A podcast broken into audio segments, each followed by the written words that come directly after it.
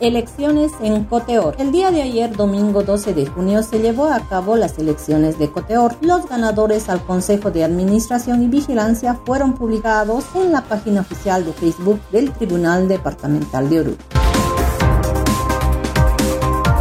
denuncian compra de votos para la elección de Coteor. En inmediaciones de los recintos electorales del centro de la ciudad de Oruro, se evidenció con fotos y videos que se compartieron en las distintas redes sociales personas con listas de nombres y en posición de dinero que presumiblemente pagaban para beneficiar el voto a ciertos candidatos. La policía intervino y trasladó a estas personas al Tribunal Departamental para su posterior investigación.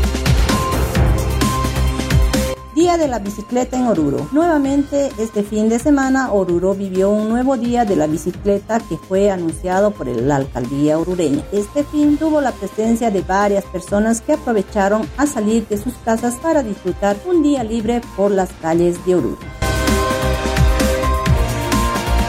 Ciudadanía exige mayor criterio para lanzar los días de bicicleta y peatón. Argumentando que solo perjudica la reactivación económica, una mayoría de la población orureña pide a las autoridades que encabezan el municipio que tengan criterio antes de lanzar los días como el de la bicicleta y del peatón, puesto que para un gran porcentaje es perjudicial porque solo algunos sectores aún no se han recuperado de la crisis económica que se está viviendo hoy en día.